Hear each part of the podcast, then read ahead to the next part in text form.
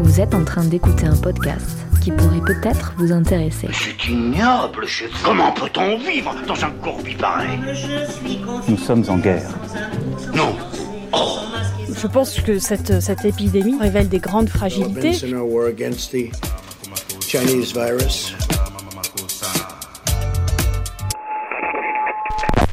Bienvenue sur ma chaîne de podcast L'art du confinement. Vous écoutez L'art du confinement.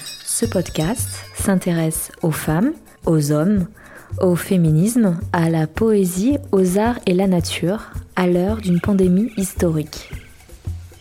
Pour nombre de personnes, tous milieux sociaux confondus, peut-être vous qui m'écoutez, ce qui arrive aujourd'hui, la pandémie que nous vivons, est le résultat d'un mode de vie et d'un mode de production effréné, participant à la destruction de la planète et à l'irrespect du vivant. Est-ce que le virus est échappé d'un laboratoire On ne sait pas, peut-être. Quoi qu'il en soit, la majorité des scientifiques s'accordent pour dire qu'on trouve le virus identique à 98% chez certains animaux, les chauves-souris et surtout le pangolin. En effet, l'exploitation massive des forêts provoque la promiscuité d'humains avec des animaux sauvages, notamment les chauves-souris qui sont porteuses de tout un tas de coronavirus et qui se transmettent à l'homme.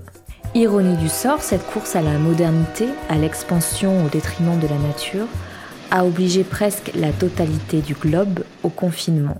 À la lumière de ces remises en question qui surviennent depuis quelques décennies, les traditions ancestrales, notamment celles qui sont liées à l'agriculture ou la médecine, apparaissent comme inspirantes et attractives.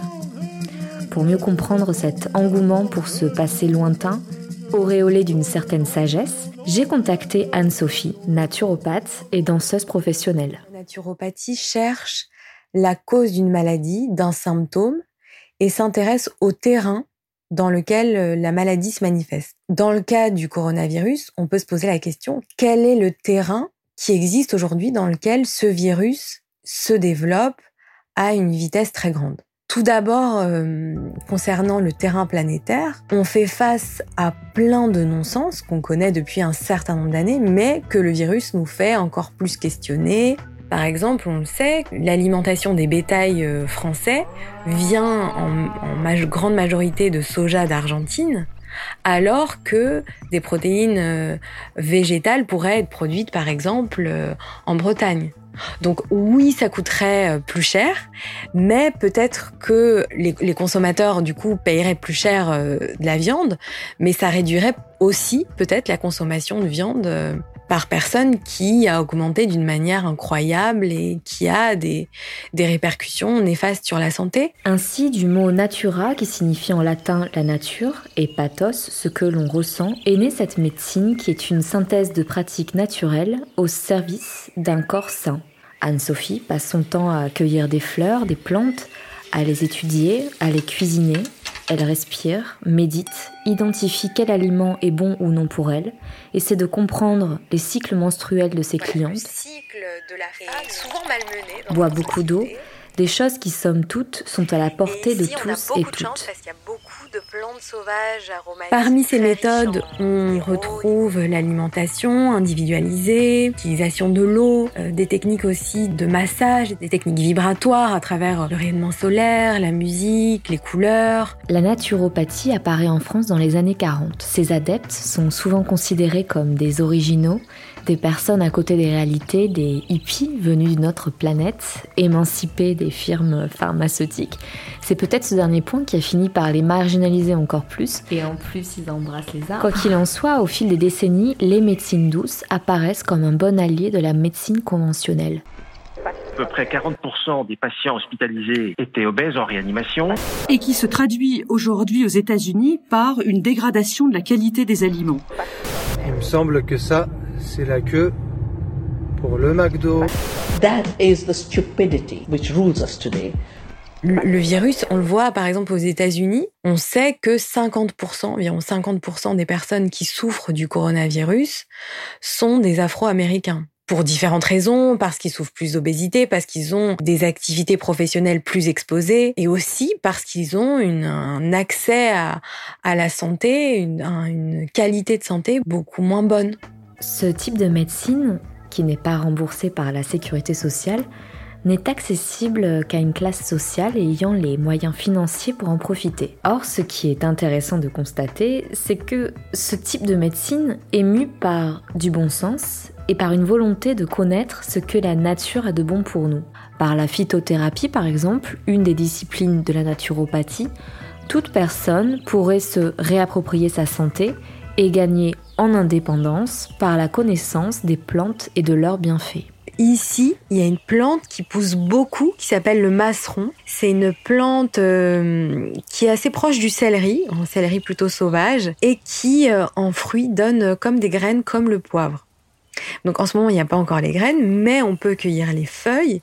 Ces feuilles, elles sont très riches en vitamine C, elles donnent un goût euh, super bon dans les smoothies. En fait, quand on vit dans la ville, on, oublie que la terre, euh, c'est elle qui nous nourrit, c'est elle qui nous vêtit, c'est elle qui nous soigne à travers les plantes. Et donc dans mon cas, c'est vraiment les voyages, mais au-delà des voyages, d'aller au contact de ces populations, de ces peuples gardiens de la terre et de traditions ancestrales qui m'a permis de reprendre conscience, de réapprendre l'importance de la terre, de la nature, qui pour eux est centrale, omniprésente, qui représente le cœur de la vie, le cœur euh, réceptif de toute chose.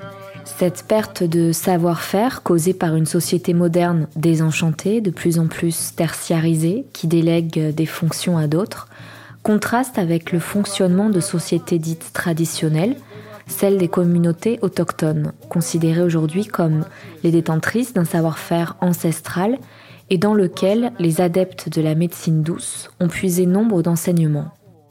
Le nîmes est un arbre sacré connu depuis des millénaires en Inde et euh, qui est connu aussi de plus en plus ces dernières années dans le monde. Le Nîmes purifie le sang, il revitalise le système immunitaire, il a aussi des propriétés antivirales, anti-inflammatoires, analgésiques, antifongiques.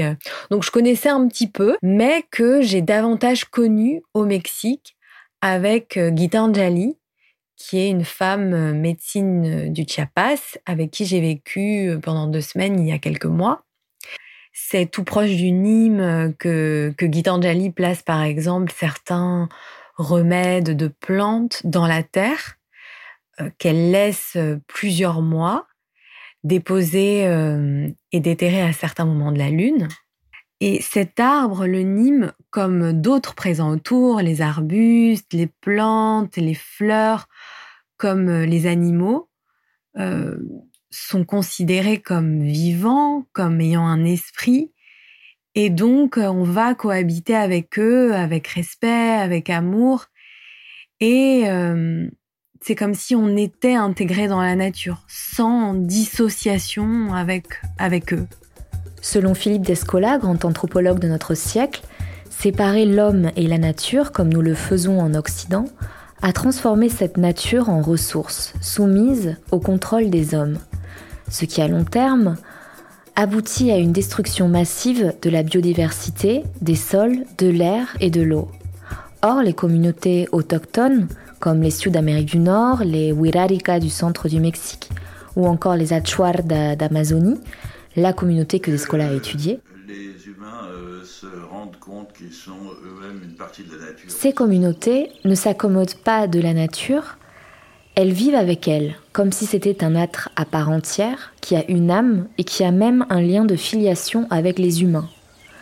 Selon lui, pour protéger une terre qui ne peut plus nous porter, il faudrait changer notre mode de relation à la nature, considérer des écosystèmes comme une personne morale ayant des droits, ce qui neutraliserait ce rapport de domination des humains sur le non-humain. Alors, est-ce que mon propos est de dire qu'il faudrait vivre nu dans la nature et se remettre à chasser avec flèches et arbalètes? Bien sûr que non. D'ailleurs, contrairement aux clichés répandus, chez la plupart des communautés autochtones, ce mode de vie n'existe plus depuis des siècles, depuis que l'homme blanc s'est érigé comme modèle absolu. Déjà, Commençons par nous connecter à notre flore intestinale, qu'ils arrêtent de bouffer McDo, à nos cycles menstruels ou encore à notre foie qui nous indique bien des choses sur notre façon de vivre, notre façon de traiter notre corps et notre esprit. En somme, reprendre les rênes de notre santé mentale et physique nous obligerait à revoir notre rapport à la nature qui nous donne inconditionnellement. Oui.